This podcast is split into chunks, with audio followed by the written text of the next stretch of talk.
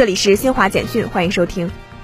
德国总理舒尔茨二十五号在柏林同到访的法国总理博尔内签署双边团结声明，强调两国需在能源领域紧密合作，在能源安全方面彼此提供支持。尼日利亚官员二十五号证实，尼北部卡杜纳州数个村庄日前遭遇武装分子袭击，造成十五人死亡，多人受伤。日本宇宙航空研究开发机构二十五号说，现役宇航员古川聪担任总负责人的科研项目涉嫌捏造和篡改数据问题。日本宇宙航空研究开发机构理事佐佐木宏二十五号在记者会上表示，古川聪虽未直接参与造假，但负有管理监督责任。该机构将对古川聪给予适当处分，但这不会影响其二零二三年飞行计划。世界卫生组织二十五号公布的最新数据显示，全球累计新冠确诊病例达六亿三千六百四十四万零六百六十三例。